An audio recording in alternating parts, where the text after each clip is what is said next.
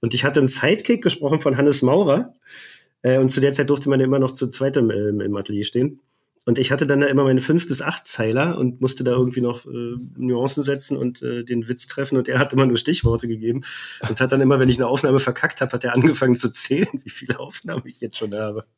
Nein, wie gemein. Bis dann irgendwann bei der 13. Aufnahme meinte so noch einmal und ich schmeiß was nach dir und dann habe ich irgendwann einen Bauhocker geworfen. Schenken wir noch eine. Kleiner Alarm vorne dran. Kleiner Klacker. Eine ganz runde noch. Vorne war ein Geräusch. Noch ein bisschen unsauber. Rhythmisch ein bisschen schneller. Eine noch für den Boden abgeschwommen. Vordere Teil ein kleines bisschen ruhiger. Dicken Schubs. Hart 4. Hart 4. Hart 4, der Synchronsprecher-Podcast mit Bene Gutjahr und Jacqueline Bell. Bitte Hart 4, aber weich rein. Danke.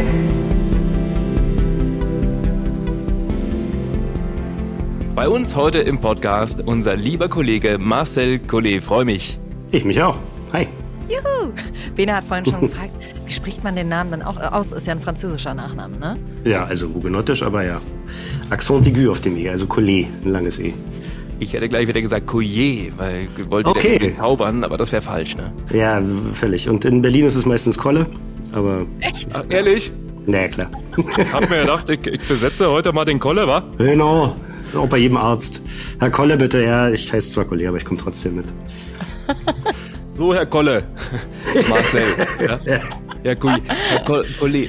Wir haben für dich einen Steckbrief vorbereitet, für wie für jede Kollegin und für jeden Kollegen. Und wir sind sehr gespannt, was drin steht. Wissen wir ja nicht, ne? Wissen wir nicht. Wisst ihr natürlich nicht. Nie Nee. vorher gesehen. Nee, ich äh, würde es auch genau so bescheiden formulieren. Leg gerne los. Okay. Ich heiße Marcel Collet und habe eine der bekanntesten Stimmen des Landes. Wäre ich 1986 nicht zufällig auf der internationalen Funkausstellung in Berlin aufgekreuzt, mein Leben wäre wahrscheinlich komplett anders verlaufen. Dort habe ich damals an einem Probesprechen teilgenommen und meine Karriere nahm so langsam ihren Lauf. Meine erste Hauptrolle bekam ich 1990 in der Serie Wunderbare Jahre und seitdem sammle ich in meiner Vita Filme und Serien wie andere Briefmarken. Besonders gerne werde ich auf den Typ Mädchenschwarm besetzt, wie beispielsweise Ashton Kutcher oder James Franco, aber auch die Hauptrolle in Breaking Bad, Jesse Pinkman, steht mir ganz gut. Was ich heute machen würde, wenn ich damals nicht auf der IFA in Berlin gewesen wäre, verrate ich euch jetzt. Yay! Hey, flüssig. Gemacht? Läuft. Auch schön bescheiden formuliert, ja. Ja, würdest du so auch sagen, oder? Und genau in den Worten sogar, ja. Vor allem den Teil mit der bekanntesten Stimme des Landes oder einer der bekanntesten. Na, na, ja, aber ist absolut. doch so. Naja, weiß ich nicht. Marcel, was hättest du gemacht? Wärst du da nicht gewesen? Hast du mal Gedanken darüber Ähm, gemacht? jein, also sehr wahrscheinlich äh, Abi und äh, studiert, irgendwas mit Sprachen. Also relativ äh, spießig. Beziehungsweise hätte ich wahrscheinlich wie alle meine Freunde ein Studium angefangen und dann irgendwas anderes gemacht. Keine Ahnung. Auf jeden wo Fall das Leben so hintreibt. Ja. Ja, das auf jeden Fall. nee, aber ich, ich wollte ja schon als kleines Kind immer zum Radio. Also das war ja so mein Traum und äh, Synchronsprechen war dann so quasi die, die Übererfüllung von dem Kindheitstraum. Also ich war dann mit zwölf schon da, wo ich äh, eigentlich irgendwann mit 30 hätte sein wollen. Wie war das damals für dich, so früh eigentlich schon das erreicht zu haben, wo andere, was weiß ich, 40, 50 Jahre darauf hinarbeiten? Na geil natürlich. Also ich finde es auch heute noch geil. hab, mich, hab mich dadurch nicht unbedingt zum sympathischsten aller Teenager entwickelt, aber äh, ja, ist halt so. Bin Du ja warst ein kleiner. Angeber. Äh, Ja, ein richtiges Arschloch. Also äh, Echt? hab zum, na, zu einem Lehrer dann auch irgendwann mal gesagt, was wollen Sie mir eigentlich erzählen? Ich verdiene mehr als Sie. Also Okay.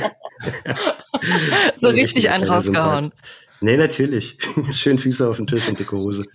Ja. Und wann hast du gemerkt, irgendwie sollte ich da vielleicht eine Ecke sympathischer werden oder, oder Ach, so ja. geht's nicht weiter? Na, ich habe geerdete Freunde bis heute. Also so Leute aus der, aus der Schulzeit, die haben mich dann schon vom Boden zurückgeholt. Okay. Äh, die haben auch einen anderen Fokus. Also für die ist Synchron halt so eine Sache, die ich mache, aber die finden es jetzt auch nicht besonders spannend, was ich ganz angenehm finde. ja, genau, wenn man auch Freunde hat, äh, mit denen man nicht nur über die Branche die ganze Zeit quatscht, oder? Nee, also fast gar nicht. Halt Hm. mal, was machst du gerade und dann ist aber auch gut. Ich habe eine Freundin, die schaut alles auf Englisch. Also von Das ist ja daher auch schön. wenig Begeisterung. Ja, schön, was du da machst in deiner Parallelwelt. Marcel, hast du dann damals eigentlich, saßt du auch mit einem, keine Ahnung, Kassettenrekorder da und hast damals Sachen aufgenommen und hast einen auf äh, Radiomoderator gemacht? Äh, nee, das habe ich tatsächlich nur mit Musik gemacht und mich dann immer geärgert, wenn die Moderatoren schon in die Songs reingequatscht haben, bevor die, bevor die äh, zu Ende waren. das machen Jackie und ich heute noch. Ja. ja, natürlich macht ihr das. Wurde uns so beigebracht. Ja, das gehört sich, glaube ich, so. Ich hatte aber auch wirklich den Verdacht, das ist Absicht, damit da irgendwie das Copyright gesichert ist oder keine Ahnung Dass man nie die genau. ganzen Songs auf Kassette hat dann. Ja, nee, extra. das sind die Moderatoren, die das Backtiming, wie es heißt, nicht im Griff haben. Also wir müssen ja, ja rechtzeitig fertig werden, bis die Nachrichten kommen. Und wenn wir das nicht schaffen, dann blub, früher raus. Hätte mir das mal einer als Kind erklärt. ja, damals. Aber war dann mhm. später irgendwann nochmal Radio für dich äh, ein Thema? Äh, nee, also nicht, dass ich es forciert hätte, aber ich habe mich in der Hinsicht eh immer treiben lassen. Also Synchron hat sich ja so ergeben, mehr oder weniger. Und äh, war dann, wie gesagt, schon die Übererfüllung meiner Kindheitsträume. Und da hatte ich dann auch gar nicht den Ehrgeiz, dann nochmal großartig beim Radio was zu machen. Also ich freue mich immer noch, wenn ich äh, Hörspiel sprechen darf, weil da komme ich ja quasi her. So meine ersten Schritte war ja Kinderhörspiel. Da kommen so Kindheitserinnerungen hoch, das feiere ich sehr, aber ansonsten, nö, hatte ich da nicht wirklich Ambitionen in die Richtung. Du, wie waren das jetzt auf der IFA? Damals? Also da bist du hin und dann war da auf einmal, hat einer gesagt, komm mal her Nein. und mach das mal, oder? Also es ist jetzt schon in dem Steckbrief sehr runtergebrochen. Nein, also ich wusste durch einen Klassenkameraden, äh, weil der das auch schon ein paar Mal gemacht hat beim SFB damals, beim, beim Vorgänger vom, vom RBB, äh, wie die Hörspielredakteurin heißt überhaupt, Frau Riedel. Und dann waren wir mit der Klasse auf der IFA und äh, dann stand die da halt an dem, an dem äh, SFB-Stand. Und weil ich das wusste und äh, vorher schon am Vorlesewettbewerb der Berliner Schulen teilgenommen habe äh, und wusste, dass ich ganz gut lesen kann, habe ich dann gesagt, ich möchte das auch machen, ich kann das. Und dann hat die mir halt ein Manuskript in die Hand gedrückt und äh, mir die Chance gegeben. Mich dann eingeladen ins Haus des Rundfunks. Hat dich deine Mom da supportet? Ja, voll. Also die hat mich immer machen lassen, beziehungsweise auch äh, probiert dann zu unterstützen, aber nie gepusht oder irgendwas. Die meinte, mach so lange, wie es dir Spaß macht und wenn nicht, dann machst du was anderes. Aber, aber die Eltern haben mit Schauspiel nichts am nee, Hut, ja, oder? nicht. Meine, meine, Mutter ist Heilpädagogin, meinen Vater habe ich nie kennengelernt, großartig. Ähm, nee, also ganz, ganz, ganz fremd. Nichts mit Schauspiel. Also der väterliche Teil meiner Familie ist musikalisch einigermaßen begabt, aber äh, Schauspiel ist da nirgendwo dabei und dann vom Hörspiel irgendwie ins Synchron. Ja, da, da haben sich ja dann reichlich Synchronsprecher rumgetrieben, vor allem ältere Kollegen. Oder eben auch Björn Schaller, dessen Rolle ich dann bei Wunderbare Jahre später übernommen habe, weil er in den Stimmbruch gekommen ist. Ähm, ja, und die haben ja, das ist endlich mein Glück. Ähm, ja. ja. und die haben mir dann halt von Synchron erzählt überhaupt. Und äh, ja, haben dann mir ein, zwei Nummern in die Hand gedrückt und gesagt, melde dich da mal, die brauchen dringend Kinder. Kinder brauchst du beim Synchron halt immer. Und auch da habe ich mich dann bei der Interopa-Film damals gemeldet. Und die waren dann auch so nett und haben mich gleich eingeladen. Du großer Sprung. Dann ja. vom äh, Synchron irgendwann warst du Ashton Kutscher. Mhm. Wie bist du dazu gekommen? Gab es da ein Casting oder? Nee, gar nicht. Das war, ähm, ey Mann, wo ist mein Auto? Und ähm, der ist vorher, glaube ich, schon ein, zwei Mal in irgendwelchen Filmen aufgetaucht. Mal abgesehen von den wilden 70ern. Ich glaube aber, das kam erst später auf den deutschen Markt. Ich bin mir gerade nicht so ganz sicher. Und eigentlich hatte den, glaube ich, vor mir mal Kim Hasper gesprochen. Der hatte aber keine Zeit oder war krank. Ähm, ja, und deswegen wurde ich einfach besetzt. Den Film hat damals Simon Jäger gemacht, also Buch und Regie. Mit dem war ich ziemlich dicke. Und der meinte, ich habe da einen lustigen Film, lass uns den mal machen. Wir machen den noch ein bisschen lustiger, als am O-Ton ist. Ja, und dann äh, war ich gleich verhaftet quasi. Also ist ja auch nicht selbstverständlich, dass dann äh, Schauspieler so schnell behältst, aber war dann jeder weitere Film dabei ist dann automatisch. Aber war der damals schon eine große Nummer zu der Zeit? Nee, nee, überhaupt nicht. nicht. Also der ne? war ja vorher irgendwie Unterwäschemodel oder keine Ahnung was. Hatte, wie gesagt, so ein, zwei, drei Kurzauftritte. Und äh, wilde 70er weiß ich eben nicht so genau, ob das vor dem, vor, äh, ey Mann, wo ist mein Auto? War ja, keine Ahnung. Nee, also ein ja. Riesenstar war er da noch nicht. Lass uns mal reinhören in einen Film aus dem Jahr 2010 mit Ashton Kutcher, Kiss and Kill. Kannst du dich an den noch erinnern? Ja, ja. Wissen Sie, Jen ist keine zerbrechliche Porzellanpuppe. Sie ist witzig und liebenswert und klug. Auf so eine verdrehte Art, indem sie Ihnen in dieser Sekunde noch etwas über den strategischen Wert von Nizza im Zweiten Weltkrieg sagen kann und schon im nächsten Augenblick, dass Cary Grant LSD eingeschmissen hat. Was ich was ich wirklich sagen will, ist, ganz egal, wovon sie redet, ich kann ihr vertrauen. Ich verlasse mich auf sie, Sir, und nicht umgekehrt. Und mit ihrem Segen möchte ich sie gerne heiraten. Oh. Ein Heiratsantrag. Ui. Also wenn ich so alte Sachen von mir höre, habe ich immer das Gefühl, ich habe einen Pitch drin, der so quäkig war. Aber Lustig, ich dachte mir das auch, da, da merkt man richtig, dass du noch ein bisschen jünger bist. ja. Also, aber also meine Stimmfarbe hat sich, glaube ich, auch gerade in den letzten fünf bis max zehn Jahren noch mal ein bisschen nach unten entwickelt. Also ich war tatsächlich auch so quäkig. N nicht ganz so schlimm, wie es jetzt gerade klang in meinen Ohren, aber so Jetzt, wo du ja wieder weniger rauchst, Marcel, äh, wirst du vielleicht Genau. wieder jünger. Weißt Ja. du? Vielleicht entwickelst du dich wieder in die Richtung. Mal sehen. Kann ich wieder die Jungen einsprechen. ja. Hast du dir das vorgenommen mit dem weniger Rauchen oder? Äh, na, ich habe eigentlich de facto aufgehört, nur mm, halt, ich schere mal so links und rechts aus, wenn meine Freundin gerade mal nicht hinguckt. Ah, okay. Die Freundin ist übrigens, war auch schon bei uns im Podcast. Darf man das, dürfen wir das hier so öffentlich sagen? Ja, Ja, na, wie, also sie möchte halt nicht, dass wir halt so viel Privates preisgeben, aber dass wir beide zusammen sind, darf man ruhig wissen. Hat sie da Angst bei mir? Ich weiß gar nicht, wie sie darauf kommt. Sich, man kann sich bei dir halt nie sicher sein. Ihr kennt euch ja auch ein bisschen. Flüchtig. Ja. Also es ist äh, Gabi so ein Petermann. ja, Genau, Die- Gabi Petermann. Könnt ihr gerne mal gucken, haben wir auch eine Folge von und ist eine ganz wunderbare Kollegin.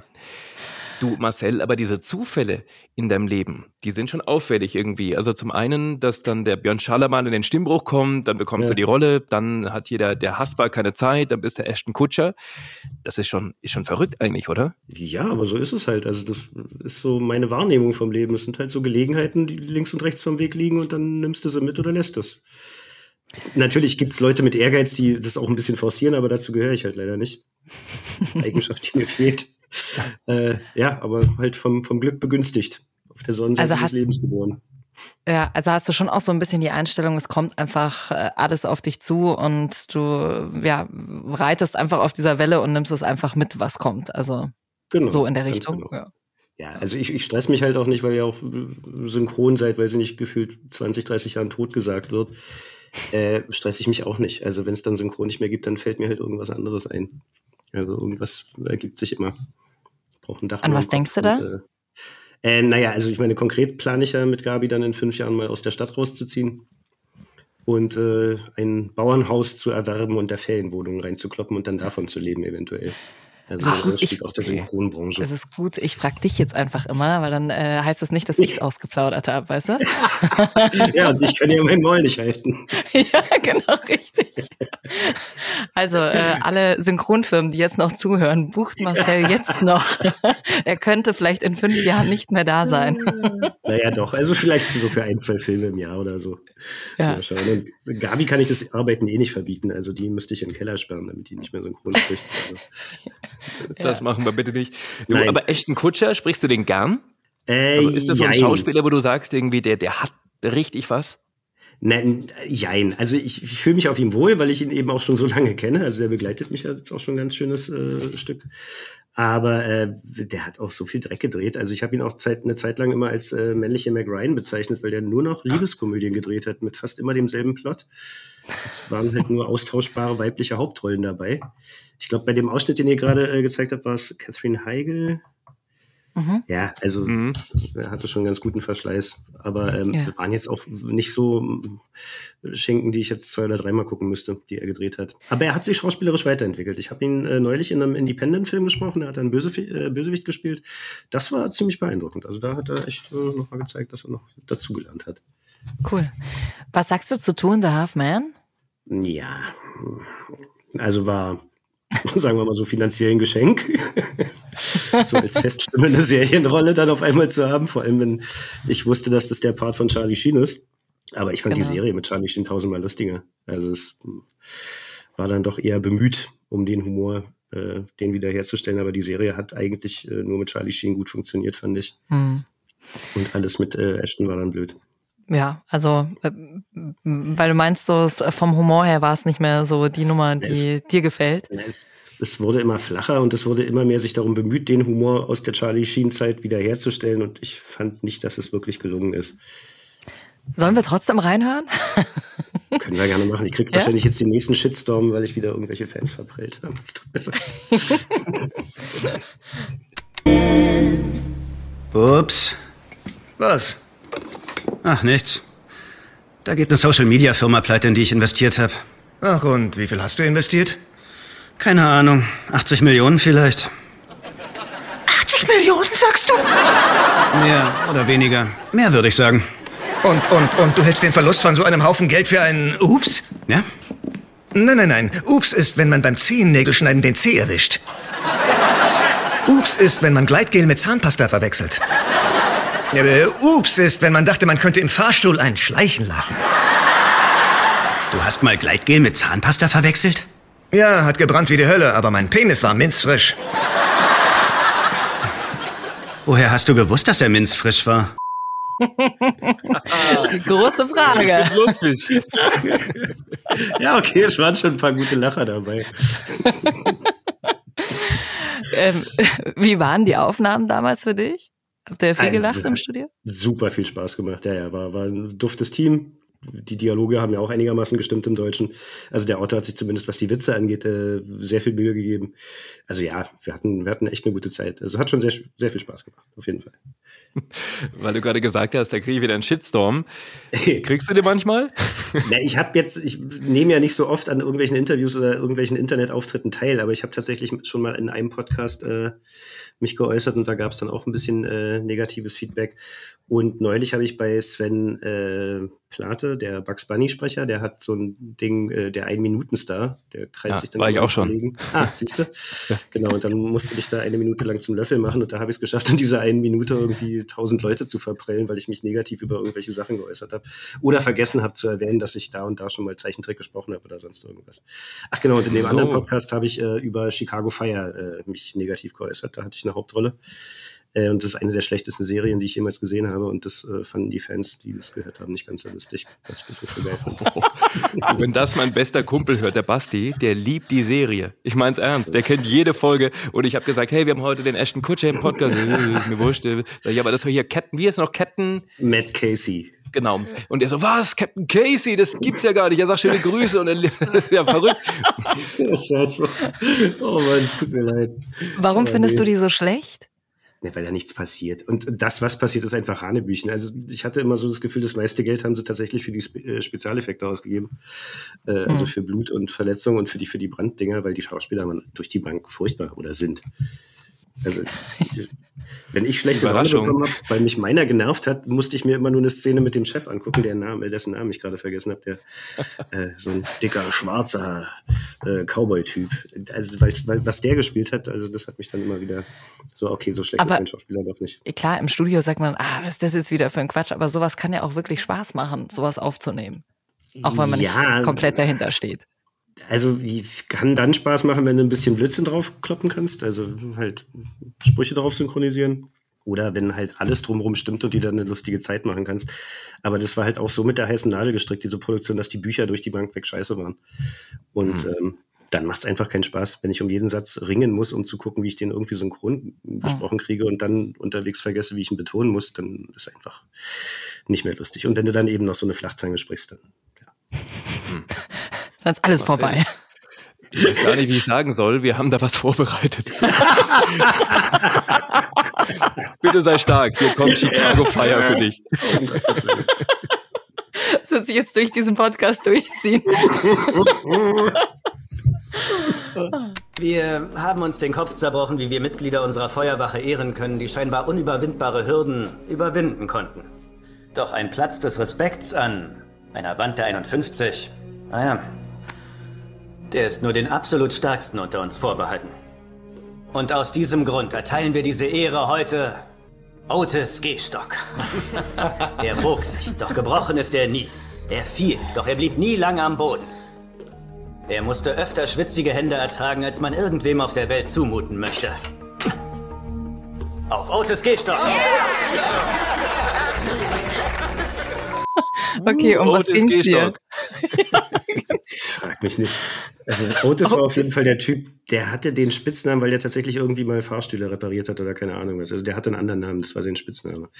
Okay. Äh, war so der Nerd-Typ aus der Truppe. Aber ey, frag mich nicht, keine Ahnung. Neun Jahre lang, glaube ich, gesprochen und nie verstanden, worum es geht, weil es auch nicht wirklich von Belang war. Es tut mir so leid, liebe Fangemeinde. Nein, ich finde es ja cool, dass du da so ehrlich bist, weil ich überlege mir, was würde ich denn machen? Ich glaube, ich würde immer sagen, ja, das war schon irgendwie lustig, weil ich, weil ich mir dann denken würde, ich will da keinem wehtun, aber eigentlich bist du dafür ehrlicher. Ich finde das ja nicht cool. Ja, also ich meine, wenn es mir körperliche Schmerzen bereitet, kann ich immer noch sagen, möchte ich nicht machen. Also ich meine, es hat ja, es hat ja doch durchaus meine Miete bezahlt, aber ich muss ja auch nicht alles geil finden, was ich spreche. Und ich muss ja auch nicht richtig liegen mit meinem Urteil. Vielleicht ist es ja ein besserer Schauspieler, als ich finde. Also, Ja. Aber ich fand es halt nicht geil. Marcel, gibt's denn manche Projekte, die du auch wirklich ablehnst, wo du sagst, da habe ich keinen Bock drauf? Das mache ich nicht? Äh, ja, ja, also hat dann meistens mit den handelnden Personen zu tun, sprich mit der Regie. Also es gibt Regisseure, bei denen ich nicht sprechen möchte. Oder Aber Firmen, nicht bei mit denen ich dem- nicht arbeiten möchte. Wer denn zum Beispiel? Jetzt wollen wir den Shitstorm aber hier haben. Namen droppen, nee, lieber nicht. nee, nee. lieber nicht. ähm, nee, und äh, einmal tatsächlich habe ich einen Termin abgebrochen, weil das eine Vergewaltigungsszene war und ich konnte das nicht äh, sprechen. Also das war so nach fünf Takes habe ich gesagt, tut mir leid, muss jemand anders machen, kann ich nicht. Der hat Ach, das Mittel krass. irgendwie gegen die Wand gedrückt und ihr dann irgendwie noch Sachen ins Ohr geflüstert, das war mir zu krass. Und ein Hörspiel habe ich mal abgelehnt, weil das war mir zu sehr Christenpropaganda. Das war irgendwie auch so ein bisschen weird. Der Typ hat auch total beleidigt reagiert, der war eh nicht ganz sauber. Aber diese Vergewaltigungsszene, hast du das dann, du hast ja wahrscheinlich, wie es bei uns immer ist, erst im Studio gesehen, du hattest die Rolle dann schon angesprochen und hast dann gesagt, hey Genau. Leute, ich äh, kann das nicht machen. Ja, also ich möchte auch nicht wissen, wie es für die Kollegin gewesen sein muss, äh, die wahrscheinlich Ja. ähnlich vor, unvorbereitet an den äh, Termin rangegangen ist. Äh, ja, nee, also war halt klar, ich bin der Böse, aber du kennst ja auch so aus jeder dritten Krimiserie, äh, hält dann halt ein Messer vor und äh, will dann die Brieftasche haben, aber dass der dann da tatsächlich loslegt, äh, war mir nicht bewusst, bis es dann tatsächlich passiert ist. Muss ich nicht haben. Ja, verstehe ich total. Da kann man auch generell, es gibt ja einfach manchmal Projekte, wo man sagt, nee, da habe ich nicht so Lust drauf. Und wenn man hinter Mhm. Sachen auch einfach nicht steht, dann ist ja auch vollkommen in Ordnung. Also ist selten, aber ja, also da würde ich auf jeden Fall einen Strich ziehen. Sowas möchte ich nicht. Du, ich hoffe, wir tun dir einen Gefallen, wenn wir über typisch Andy sprechen. Magst du das? Ja, war auch traumatisch, aber bloß weil der so viel, na, weil der so viel geredet hat. Und ich hatte einen Sidekick gesprochen von Hannes Maurer. Äh, und zu der Zeit durfte man ja immer noch zu zweit im, im Atelier stehen. Und ich hatte dann da immer meine fünf bis acht Zeiler und musste da irgendwie noch äh, Nuancen setzen und äh, den Witz treffen. Und er hat immer nur Stichworte gegeben und hat dann immer, wenn ich eine Aufnahme verkackt habe, hat er angefangen zu zählen, wie viele Aufnahmen ich jetzt schon habe. Nein, wie gemein. Bis ich dann irgendwann bei der 13. Aufnahme meinte, so noch einmal und ich schmeiß was nach dir und dann habe ich irgendwann einen Bauhocker geworfen. Also nur deswegen. Ansonsten hat die Arbeit sehr viel Spaß gemacht. Ja, Wahnsinn. Wir haben so viele Fanfragen bekommen, werden wir hinten raus auch nochmal abarbeiten. Aber ganz viele zu typisch Andy. Also das war wohl eine Serie, die den Leuten sehr am Herzen liegt.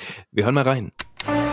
Sag mal, riechst du das auch, Danny? Oh nein, nichts da. Darauf falle ich nicht nochmal rein. Und vor allem nicht am Eiersalat-Sandwich-Tag. Nicht doch mein olfaktorisch leidgeprüfter Freund. Es geht nicht um frisch verdaute Eier. Es ist der Geruch nach Liebe, der in der Luft liegt. Oder anders gesagt, Streiche liegen in der Luft. Da ja mehr oder weniger alle bei dem Wettbewerb mitmachen, um zu zeigen, wie romantisch sie sind, muss ich ihnen wohl zeigen, wie sie sich dabei zu mehr oder weniger absoluten Vollidioten machen. Hallo, kann ich sprechen mit äh, Donny Decker? Sagen Sie ihm, äh, äh, Dr. Amour ist am Apparat. Aus äh, Montreal. Äh, no, no, no, no, no, no, das ist mein echter Name. Hören Sie, stellen Sie mich einfach durch und ich verspreche Ihnen, dass East Geckel den Liebeswettbewerb gewinnt.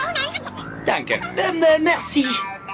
Hi, Donny. Ich bin Dr. Amour, der Spezialist für Romantik aus Montreal. Ich bin von der Wettbewerbsorganisation gebeten worden, Ihnen bei Ihren Ratschlägen für die Teilnehmer zu helfen. Wer? Dr. Amour? Sorry, Kumpel. Nie von Ihnen gehört. Geil. Dr. Amour. Ja, das war, das war toll, weil das war liebevoll produziert, das hat keinem wehgetan.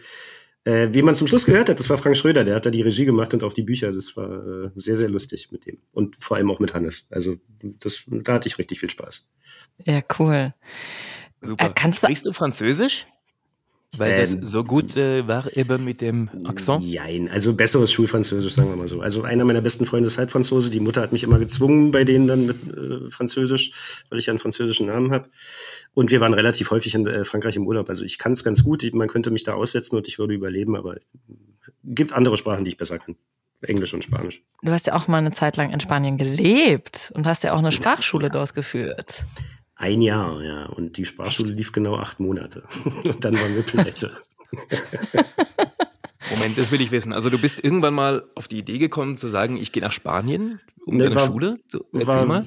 mal wieder nicht meine Idee, sondern die von Freunden von mir. Also einer von meinen Jungs hat äh, ein Erasmus-Jahr gemacht in Spanien und ähm, hat sich in das Land verliebt und ist da geblieben und hatte dann da halt die Idee, äh, da als, als Sprachlehrer für Deutsch äh, sein Geld zu verdienen. Äh, dann haben noch zwei andere Jungs aus meinem Freundeskreis, waren auch ein bisschen in der Orientierungsphase und die waren dann auch so, komm, lass uns doch eine Surfschule aufmachen in Spanien. Ne? Kostet alles viel zu viel Geld, lass uns doch eine Sprachschule aufmachen in Spanien. Also die drei hatten dann den Plan und äh, ich hatte das Geld. Und dann habe ich gesagt, ich gebe euch Startkapital, aber dann möchte ich mit vor Ort sein und mir angucken, was ihr mit meinem Geld macht.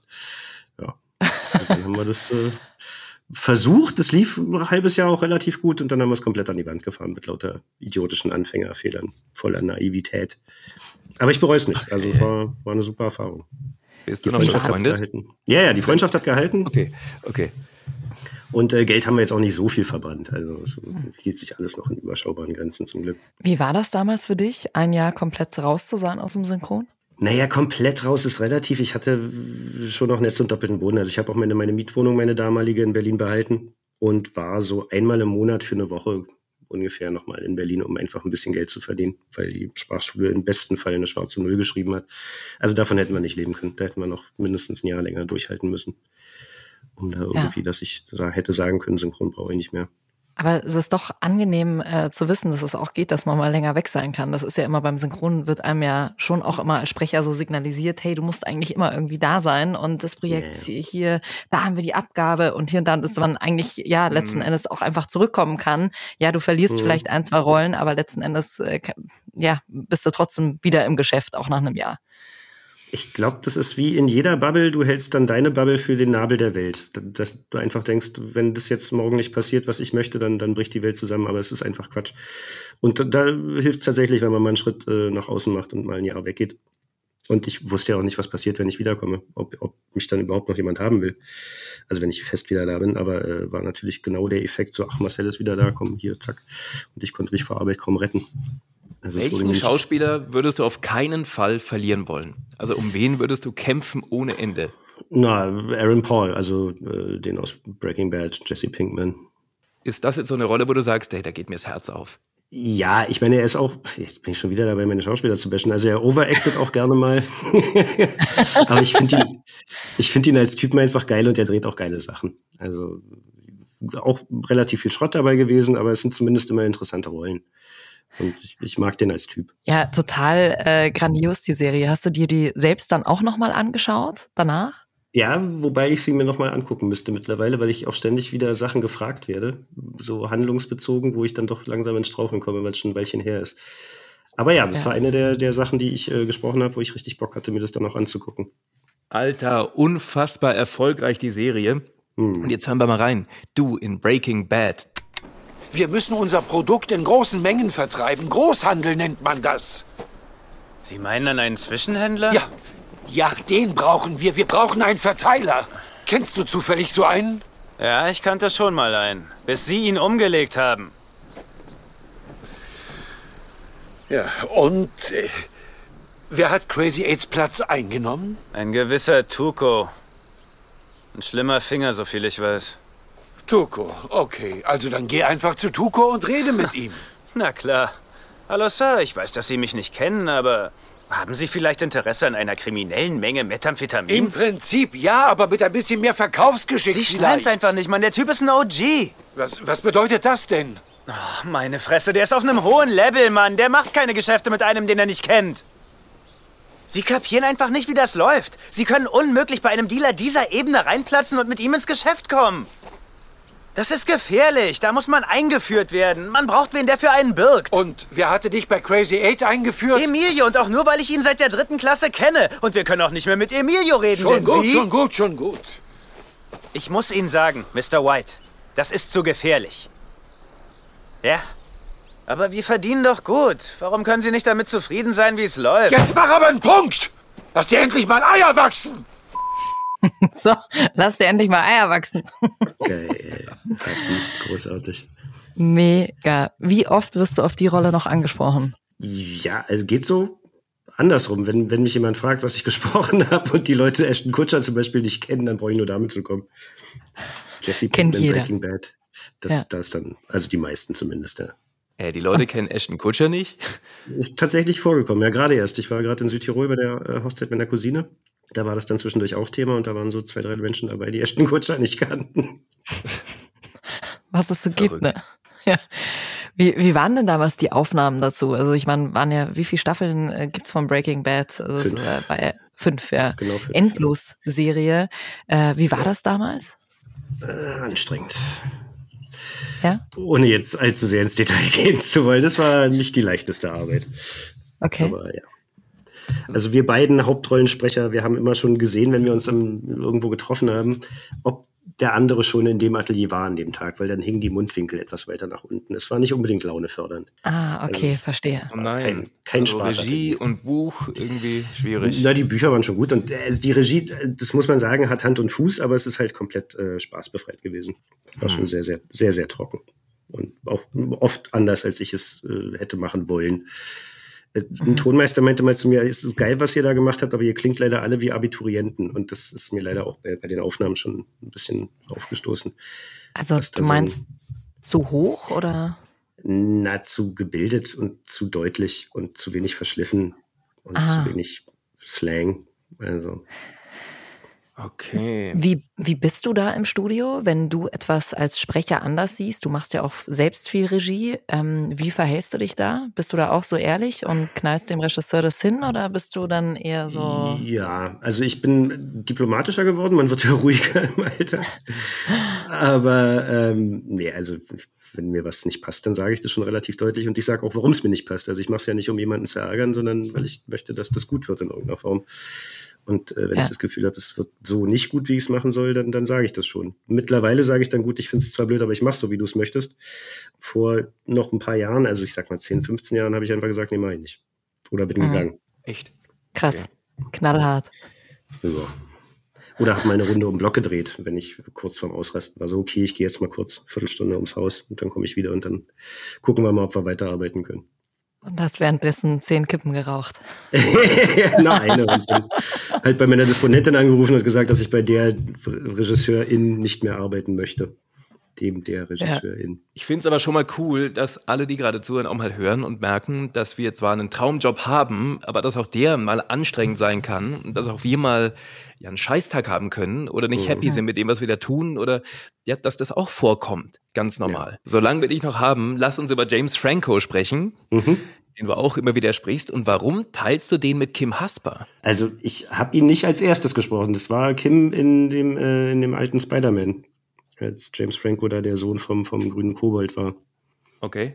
Ähm, danach gab's dann, ich glaube, es war ein Seth Rogen-Film, auch ein Superheldending, Green Hornet. Und da tauchte James Franco dann als Bösewicht auf und war komplett anders äh, gemake-upt. Und äh, lustigerweise war es derselbe Regisseur, der aber nicht erkannt hat, dass es derselbe Schauspieler ist. Und der hat mich dann besetzt auf, auf James Franco. Und das war ein anderer Verleih. Und äh, jetzt ist es so, abhängig vom Verleih äh, gelte ich als Feststimme und äh, bei anderen Verleihen gilt äh, Kim als Feststimme. Wir sind da aber komplett äh, gut miteinander. Also wir rufen uns auch mal gegenseitig an, wenn es wenn es eine Anfrage gibt, jetzt weiß ich nicht, eine Werbung oder sonst irgendwas, dass wir uns da preislich absprechen, dass nicht der eine genommen wird, äh, weil er billiger ist, sondern weil sie dann tatsächlich denjenigen haben wollen. Also läuft eigentlich ganz gut. Aber den mm, spreche ich auch sehr gerne. Hätte ich auch gerne exklusiv, aber ich könnte es auch Kim, wenn er ihn spricht. Um Warum sprichst du den besonders gern? Finde ich auch einen geilen Typen. Also der dreht geile Sachen zwischendurch. Gut, jetzt hat er seine eigene MeToo-Nummer gerade äh, hinter sich. Hm. Aber der macht Ja, hab ich halt. gelesen. Irgendwie minderjährige äh, oder we weißt du genau, was war? Na, also ich krieg's jetzt, glaube ich, nicht zu 100% zusammen, aber der hat auch eine Schauspielschule und hat da den Schauspielschülerinnen gesagt, dass sie diese ähm, Plastikschalen nicht brauchen, wenn man Nacktszenen dreht. Also dass sie gerne bitte ganz nackt bei ihm spielen sollen. Okay. Und Mhm. nicht da irgendwie die Genitalien abdecken sollen. Das ist so. Aber das ist jetzt auch. Und waren wohl teilweise minderjährig und Ja, halt junge Schauspielschülerinnen, also was Ja. halt in Amerika als minderjährig gilt, so 18, 19. Und ähm, ja, der Typ ist, glaube ich, so alt wie ich. Jetzt mal gepflegte Mitte 40. Ja, Also gut, es ist in keinem Alter geil, aber das macht's noch ungeiler. Das hat's ein bisschen geschmälert, leider. Ich glaube auch seiner Karriere nicht unbedingt gut getan. Aber der hat zum Beispiel mal gesagt, er dreht diese ganzen Blockbuster-Filme bloß, um sich dann die Independent-Filme leisten zu können, die er lieber drehen möchte. Also der hat auch ganz oft äh, selber Drehbücher geschrieben und, und Regie geführt. Filme, die man nicht unbedingt sehen muss, aber es sind halt Independent-Filme. Und das ist tatsächlich Kunst, die er macht. Und das finde ich geil. Und dann schreibt er auch Gedichte und Kurzgeschichten und malt. Der war sogar mal in Berlin mit einer Ausstellung. Habe ich zwar nicht gesehen, aber also er scheint wohl auch als Künstler was drauf zu haben. Und deswegen finde ich ihn einfach geil, weil er wirklich ein, Ja. ein Vollblutkünstler ist. Du verfolgst deine Schauspieler anscheinend richtig, oder? Jein. Also ich meine, wenn ich den Namen irgendwo lese, dann lese ich halt nach, worum es gerade geht. Ja. Kann ja auch was mit meinem Broterwerb zu tun haben. Ja. Wie in dem Fall MeToo oder was jetzt zum Beispiel der Ashton Kutscher, was ich nicht wusste, der war wohl ganz schlimm krank äh, und hat deswegen so lange nichts gedreht. Ah, mir neulich wusste ich auch nicht. erzählt. Also ich dachte, der hat einfach, weil der hat irgendwann vor Jahren schon in sämtliche Startup-Unternehmen investiert und ist mehrfacher Multimillionär. Also ich glaube, dachte, der muss einfach nicht mehr drehen. Aber Mhm. jetzt hat mir neulich jemand erzählt, nee, nee, der hatte eine relativ schlimme Krankheit. Ich weiß nicht was, aber Okay. war wohl deswegen eine Weile raus. Hast du eigentlich mal einen deiner Schauspieler getroffen? Nee, nie. Nee. Weiß ich auch nicht, ob das so gut wäre. Wird es den nächsten Wieso? Shitstorm geben? Ja, also ich meine, weil, also entweder finde ich den blöd oder er mich, also Worst Case natürlich. Und dann habe ich keinen Bock mehr, den zu sprechen. Oder er sagt seinem Agenten, ich will nicht mehr, dass der mich spricht. Also, Lieber im Hintergrund bleiben. das, ja, es kann auch schief gehen. Also. Eskalationsgefahr. Und ich glaube wirklich, so einem, so einem Hollywood-Star ist das so pup egal, wer seine deutsche Stimme ist. Also, Ja, Ja, gut. Ich ja. habe neulich meine koreanische Stimme kennengelernt, meine spanische, meine italienische. Also, Ja. Ist ihm egal. Ja. ist dem, glaube ich, Latte. Sag mal, welcher Film von James Franco ist dir so besonders im Gedächtnis geblieben? Hast du einen Lieblingsfilm? Ähm, Disaster Artist. Das, Wieso? Äh, Weil der einfach zum Totlachen war. Da hat lustigerweise Kim Regie geführt. Das war ein bisschen absurd, dass der, der ihn normalerweise auch spricht, dann äh, mir gesagt hat, wie ich den ja Satz geil. betonen soll. Geil. Ähm, das war ein Film, also das war irgendwie mal viral. Da hat so ein Typ mit, mit seinem eigenen Geld äh, einen Film gedreht und das ist der schlechteste Film aller Zeiten gewesen. Mit den schlechtesten Schauspielern und den krassesten Schnittfehlern. Und dann hat, hat James Franco halt, die haben dann einen Film gedreht, wie das zu diesem Film gekommen ist und haben tatsächlich auch eins zu eins die Szenen aus dem Film nachgestellt. Das sieht man dann im Abspann, hast du links im Bild dann die Originalszenen von diesem Schrottfilm und rechts dann Ah, das, was sie geil. nachgedreht haben. Und es ist zum Totlachen komisch. Es war wirklich, wirklich geil. War ein bisschen schwierig, weil wir auch nicht wussten, weil der Typ war auch nicht greifbar, der diesen Film gedreht hat. Ich glaube, der kam aus dem Balkan, aber hat es auch nie so wirklich artikuliert, hat äh, immer behauptet, er sei Amerikaner, hat aber einen krassen Akzent gehabt. Aber wir wussten nicht, was es für einer ist, weil er es halt selber nie gesagt hat und auch nirgendwo steht, wo der eigentlich herkommt. Und dann haben wir uns irgendwas ausgedacht, irgendwas, was ein bisschen fremdländisch klingt, weil ab und zu auch darauf Bezug genommen wurde, dann auch in der deutschen Fassung, weil er Worte komisch ausspricht. Also es war, war ein Struggle, aber wir haben wirklich, wirklich viel Spaß gehabt. Das war wirklich zum Totlachen teilweise, der Film. Ja, mega Tipp. Aus dem Jahr 2017 habe ich gerade gesehen. Aus dem Jahr 2016 haben wir einen Trailer ausgegraben zu Why Him. Hören wir mal rein. Laird nimmt kein Blatt vor den Mund. Aber er ist ein wirklich netter Kerl. Weißt du noch, als wir Sex im Whirlpool hatten? Steph hat sich geöffnet wie eine Blume. Das hättet ihr sehen sollen. Das hätte ich nicht, aber jetzt habe ich das Gefühl, als hätte ich es. Kein Vater wünscht sich für seine Tochter so einen Kerl. Mir ist gerade nach einer fetten Umarmung. Gute Nacht. Ich weiß nicht, was er für ein Problem hat. Ich fühle mich so normal. Ich habe eine kleine Überraschung. Tada! Ist das unsere Weihnachtskarte? Das seid ihr! Da steht fröhliche Feiertage und so. Da steht fröhliche Feiertage? Ja. Oh, fuck. Ich wusste nicht, dass er auch fröhliche Feiertage dazu tätowiert. Das werde ich jetzt wohl nie mehr los. Ned, Weihnachten werde ich Steph fragen, ob sie mich heiratet. Und ich möchte gern deinen Segen haben. ja? Nein. Gib mir ein paar Tage, dann habe ich dich überzeugt. Heiligabend wirst du Sohn zu mir sagen. Und ich werde Dad zu dir sagen. Ich denke, das wird nicht passieren. Ich denke schon, Dad. Nein, ich denke nicht. Dad, ich denke schon. Hör auf. Was denn, Dad? Das, das hör auf damit. Dad, wovon redest du bitte?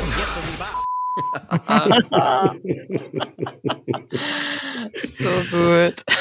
Ja. Mega. Ja, war lustig, ja. Aber das war dann eben einer dieser Mainstream-Filme, die er gedreht hat, um dann ich komme gerade nicht drauf, aber irgendeine Romanverfilmung dann drehen zu können, glaube ich. Ist das so ein Film, der im Trailer alle Gags raushaut und der Film ist dann total doof? Oder, oder ist dann auch der ganze Film okay? Nee, da ist, tatsächlich, da sind auch einige Dinger drin gewesen, die konntest du im Trailer nicht, äh, nicht zeigen oder äh, sagen, weil es äh, sonst, glaube ich, mit dem FSK Schwierigkeiten gegeben hätte. Also da Ah, sind schon verstehe. echt zotige Teile dabei und ja, auch so ein paar Schenkelklopfer. Also jetzt nicht der anspruchsvollste Humor, aber gutes Popcorn-Kino. Kann man gucken. Ja. Geil, gutes Popcorn-Kino. Bekommt äh, fünf Popcorn-Tüten. Genau. Kinorubrik. Wieder. Schön. So, jetzt sind wir ja sehr gespannt, was du zum Film Hangover sagst, in dem du Uh. Doug Billings gesprochen hast. Die größte Rolle überhaupt, weil du leider die ganze Zeit verschwunden bist. Also ich liebe den Film, ohne Scheiß. Also der Bräutigam, der sozusagen mit seinen Jungs zum Feiern geht und in Las Vegas verschwindet. Und äh, Mhm. ja, du bist am Anfang ein bisschen dabei und am Ende wirst du dann hochrot auf dem Dach wiedergefunden. Genau, ja. ja, war großartig. Hast dann eine Hauptrolle in einem Kinofilm. Wieso habe ich nur eine halbe Stunde Termin? naja, jetzt redet nicht so viel.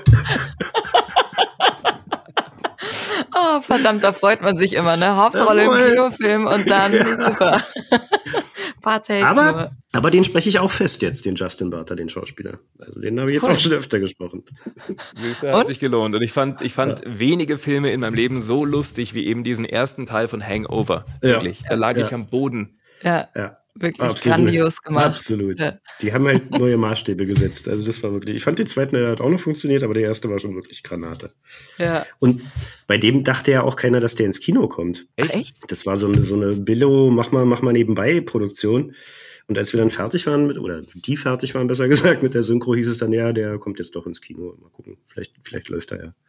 Ach was. Ja, und dann so Da ein der- Welterfolg. Ja, und der Verleih hat null drauf gesetzt wohl am Anfang, aber ja. Lass uns doch in eine der wenigen Szenen reinhören, die es von dir gibt. Die Szene, wo äh, ja deine Jungs sich sozusagen wiederfinden nach einer durchzechten Nacht äh, auf dem Dach. Wir haben überall nach dir gesucht. Hey, was zum Teufel ist denn los? Das werden wir dir alles erklären, aber jetzt müssen wir unbedingt los. Hey, Kumpel, alles okay? Nein, nichts ist okay. Du siehst gut aus, du hast Farbe gekriegt, ich bin neidisch. Ich werde heute heiraten. Ja, genau, Doug, und genau deswegen musst du dich konzentrieren und das tun, was wir dir sagen. Denn offen gesagt, deinetwegen läuft uns gerade die Zeit davon. Das Arschloch! Oh, oh, meine Haut brennt. Oh, oh, meine Haut brennt. Oh, oh, oh. Alles okay, alles okay. Das ist nicht deine Schuld, Doug. Es ist alles Fass mich gut, nicht an. ganz ruhig. Halt die Klappe! Haltet alle die Klappe! Bringt mich einfach nach Haus. Bringt mich einfach nach Haus. Du hast Farbe Geil. gekriegt. Siehst du das? Du hast Farbe gekriegt. Und dann steht er da hochrot. Ah, schön. Geil. Ah. Super geil. Waren die Aufnahmen bestimmt auch sehr lustig, ey. Ja, die Party ich hatte, ja. Marcel, jetzt haben wir doch zum Abschluss so viele Fanfragen. Ich meine, Jackie, wollen wir uns für die ein oder andere entscheiden? Hast du noch? Ja, Wir hatten auf also. Insta gepostet, dass du hier bist und da kam Bam, Bam, Bam. Ja, Wahnsinn. Für anderen. Also Arne fragt, ähm, war Junkie Jesse rhythmisch so anspruchsvoll, wie man sich das vorstellt? Und hat Kiffen geholfen? Rhythmisch so anspruchsvoll, wie man sich das. Ich weiß nicht, ob ich die Frage richtig verstehe. Äh, und ja, Kiffen hat auf jeden Fall nicht geschadet, sagen wir mal so. Hier, Michel, Michel Motrisch würde gerne wissen, äh, kannst du den typisch Andy Intro-Rap für uns singen? Nein, kann ich nicht. Ganz kurz. Das ist Mm. 25 Jahre her, glaube ich. Keine Chance. Na gut, der Kinofreund fragt, welcher Satz ist der peinlichste, den du je sagen musstest? Oh, hm. Pff. Gute Frage. Nächste Frage. Keine Schwierig. Ahnung. Ja, sehr auch nicht, schwierig. was ich sagen soll. Also, ich finde ja so Ateliersätze immer ganz lustig, wenn wir so halbe Fachtermini benutzen, die dann aber für un ungeübte Ohren irgendwie komisch klingen. Wenn dann zum Beispiel Ja. die Cutterin sagt, das Arschloch muss breiter oder so. Und eigentlich Ah. nur das Wort meint, dass man dann breiter sprechen soll. Oder der Tonmeister halt, nee, mach noch eine, das Arschloch war schmutzig. Das ist echt, Oder- eigentlich müsste man das mal mit aufzeichnen, ne? so im Studio. kann Ich auch schon überlegt, ob ich so ein kleines Heftchen mal rausbringe, so wenigstens für die Branche. Ich würde es nennen, soll ich von hinten über die alte rübergehen. Sehr gut. Ganz normale Sätze bei uns Ja. im Atelier. Ja. Da Also damit ist natürlich T3 die alte Aufnahme gemeint. Na, na klar, na klar. T3101 fragt, äh, auch eine schöne Frage, magst du Rosinen im Gebäck? Äh, wenige, aber ja. Hier, ähm, äh, Bilbo Bothlin fragt, wen, synchron wen synchronisierst du lieber? Aaron Paul oder James Franco? Puh, schwere Frage. Ähm, James Franco. Warum? Ich, ich komme irgendwie mehr vom Gesicht, habe ich das Gefühl, wenn ich ihn spreche. Also ich fühle mich auf dem mehr drin in der Rolle, egal welche er gerade spielt. Jetzt auch wieder schön. Ich fühle mich in ihm mehr drin. Wieder, wieder so ein Satz. Äh, der Lukas, Lukas Voice fragt, hast du Synchronarbeiten, für die du dich im Nachhinein schämst oder die, dir- oder die dir unangenehm sind? Äh, Ja, also möchte ich jetzt nicht beim Namen nennen, aber es gibt so eine Sitcom, die ist noch gar nicht so lange her. Da hatte ich nach jedem Termin das Gefühl, ich müsste mich mit Stahlwolle duschen. Weil die Serie schon schlecht war und die Bücher noch schlechter waren und dem Regisseur alles egal war. Und ich dann irgendwann einfach nur noch den Kopf auf, ausgeschaltet habe und alles drauf gesprochen habe, was da stand, ob es Sinn ergeben hat oder nicht. Es war jeder Ja. Witz mit Erfolg getötet und es war alles ganz furchtbar. Und das, ja, möchte ich eigentlich nicht mehr mit in Verbindung gebracht werden. Die Mara Engel würde gern noch wissen, äh, lieber Marcel, was war die schwerste und welche war die schönste Sprechrolle? Also eine der schönsten war, äh, als ich ausnahmsweise mal äh, Jake Gyllenhaal sprechen durfte in, in Jarhead. Das, das war wirklich, wirklich geil. Cool. Durfte ich nur machen, weil Marius da keine Zeit hatte, der ihn normalerweise spricht. Ähm, aber das, das hat wirklich, das hat in jeder Hinsicht Spaß gemacht. Äh, Ich habe auch sehr Das viel hat mega. geredet, weil der hat auch noch den Erzähler gemacht im ganzen Film. Also ich glaube, ich hatte da fast 1000 Takes oder sowas. Wow. Ähm, was war der andere Teil der Frage? Äh, der andere war, was war die schwerste Rolle? Ja, einfach sind sie alle nicht. Aber doch hier aus, ähm, aus der Serie Hannibal, äh, die, die Hannibal Lecter. Da war ich der, der Ermittler Will. Das war schwer. Ja? Warum? Der hat sich einen Wolf gespielt und der hat auch, ich weiß nicht, ob der ein Asperger-Syndrom oder irgendwas darstellen wollte. Also der war auch psychisch nicht so ganz sauber. Der Schauspieler hat es richtig geil gespielt. Sehr, sehr komplexe Serie, sehr verworren, sehr intellektuelles Geschwafel. Also Geschwafel klingt jetzt negativ, aber äh, nee, also das war wirklich challenging. Und dann mit Flo Halm in der Regie, der einem auch keine Halbtöne durchgehen lässt oder irgendwie so Larifari-synchron, sondern wirklich mit dir arbeitet. Das war schon echt intensiv, aber hat Bock gemacht. Jetzt werden wahrscheinlich manche sagen, was heißt Halbtöne? Naja, halt, dass du halt irgendwie technisch was herstellst, was du vielleicht auch ein bisschen gefühlter sprechen kannst. Also äh, halt richtig spielen und nicht bloß äh, technisch weinen. Nicht Buhu sagen, sondern wirklich weinen. Buhu. so, und dann haben wir noch die letzte, wenn nicht sogar die wichtigste Frage vom Da Max, der fragt, freust du dich, dass du Shak- Shaki treffen darfst? ja, immer wieder. Steht hier wirklich. Da freue ich mich immer wieder. Und die andere fand ich auch geil. Wer ist Marcel? Das ist ja gemein. Das ist meine Lieblingsfrage. Eben, deswegen habe ich sie dir jetzt vorgelesen. Who the fuck?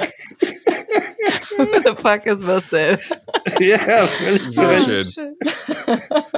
Marcel, schön war's mit dir. Ja, ich find's auch so nett. Was schlimm? Ja. Nee, oder? Nee, im Gegenteil, schon vorbei. Ich dachte, wir quatschen noch ein bisschen schön. Willst du unbedingt noch was sagen? Jetzt Nee, ach, hast du die Möglichkeit. Nee, ach, um Gottes Willen, nein. Doch, doch, wir müssen jetzt hinten raus, ja, um den Shitstorm abzuwenden, müssen wir noch sagen, was liebst du am Synchronsprechen? Naja, Deine also Liebeserklärung. meine kleine Liebeserklärung. Ähm, naja, also schon alleine, dass wir quasi an Hollywood, in erster Linie ja Hollywood, äh, teilhaben dürfen, ohne unser Gesicht tatsächlich in der Öffentlichkeit zeigen zu müssen.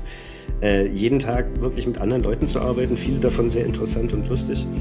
Ist einfach abwechslungsreicher Beruf.